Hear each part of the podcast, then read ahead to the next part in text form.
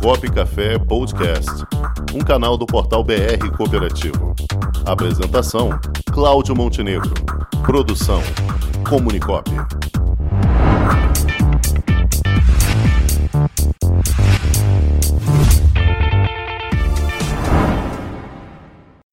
professor e consultor Mauri Pimentel.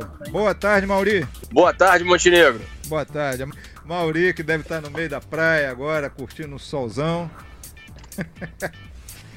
Rapaz, Goiânia ainda não tem praia, cara. Infelizmente não trouxeram a praia pra cá. Tá certo. Eu só tenho sol aqui. Aqui é um sol para cada um. Mas tá na beira do rio pescando, então. Pô, quisera eu, tô trabalhando, rapaz. Tá certo. Então vamos lá, Mauri. Mauri, o que é que você vai comentar para a gente hoje na área da governança corporativa?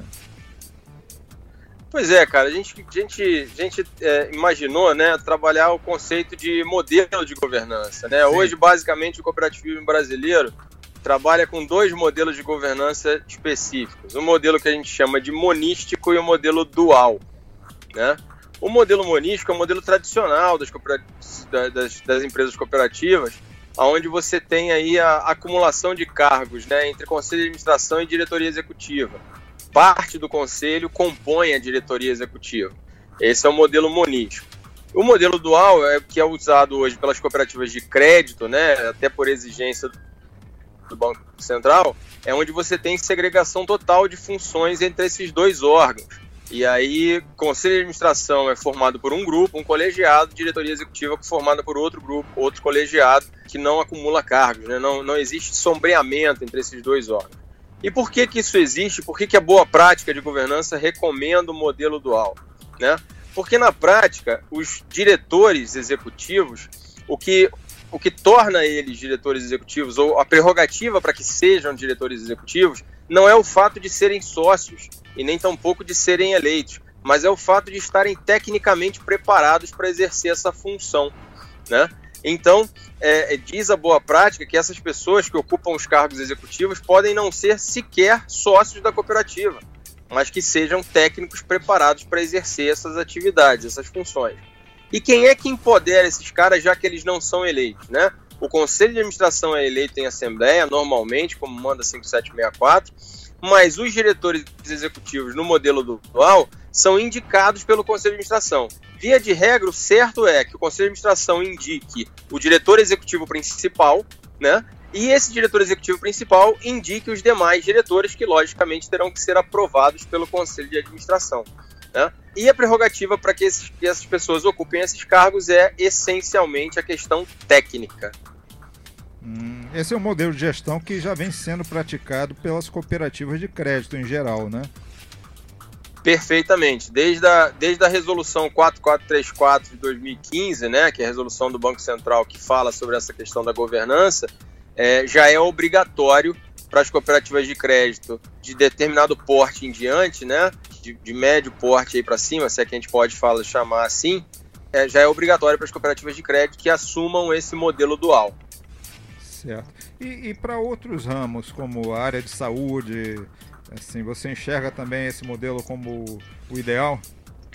Eu diria que, na verdade, não é só uma questão de ser ideal, Montenegro, mas é, é uma questão de ser, ser racional. Porque, veja, se você for olhar direitinho, o diretor executivo, sendo ele eleito ou não, assumindo, é, acumulando cargo no, no conselho de administração, então, o diretor executivo ele vai executar aquilo que for definido pela Assembleia Geral e se ele está ali para prestar contas ao conselho, é natural que se você tiver membros da diretoria que fazem parte do conselho, que você perca a independência. Então, o modelo mais racional para que não se perca a independência da diretoria executiva e tampouco a independência do conselho de administração é o modelo dual de maneira que a diretoria executiva, uma vez contratada por esse conselho, preste conta das suas atividades a esse conselho e seja inclusive avaliada por esse conselho. E na medida em que não cumpra suas obrigações ou eventualmente não atinja seus objetivos, é papel do conselho inclusive fazer a substituição desses diretores. Entendi. Então torna tudo muito mais dinâmico, torna tudo muito mais ágil, torna tudo muito mais técnico e mais profissional. Ganha-se em eficiência, eficácia e efetividade com isso. Perfeito. E quais os, os efeitos, poderia dizer assim, a curto, médio e longo prazo de, desse tipo de gestão, Mauri, numa instituição?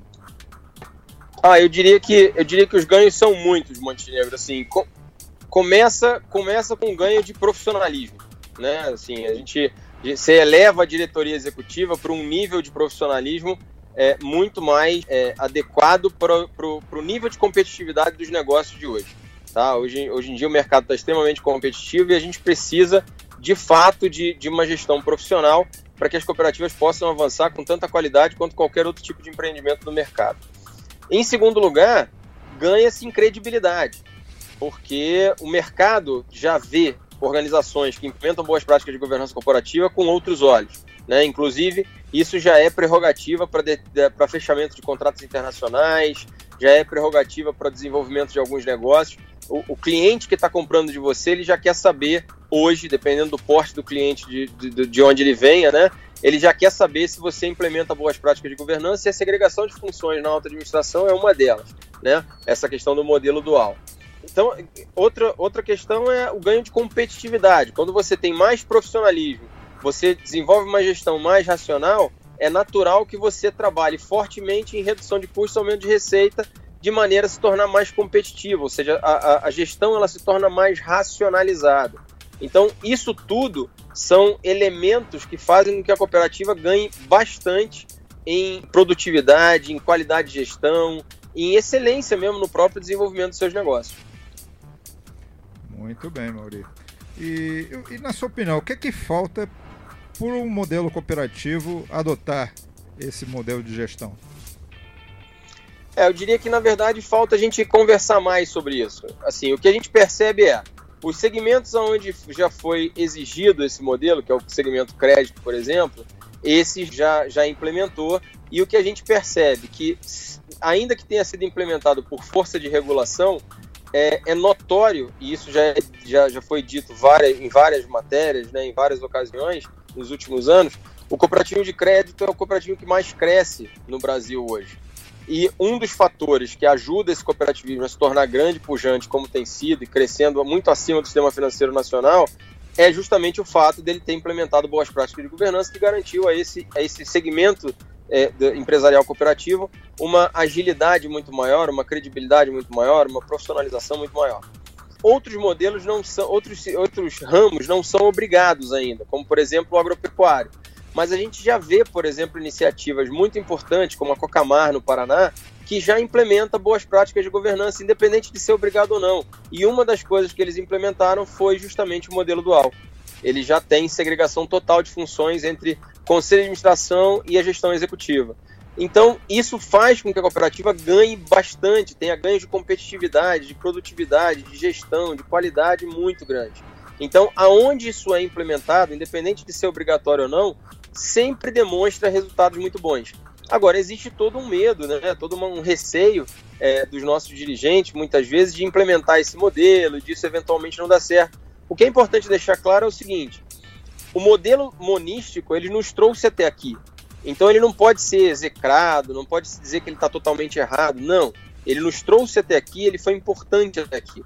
Agora, o mundo avança, né? A, a, os negócios avançam, os modelos de negócios avançam, e o modelo de negócio cooperativo também tem que avançar.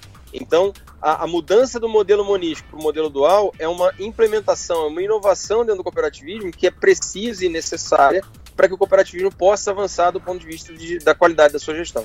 É um processo cultural também, né, Mauri? Sim, totalmente, totalmente.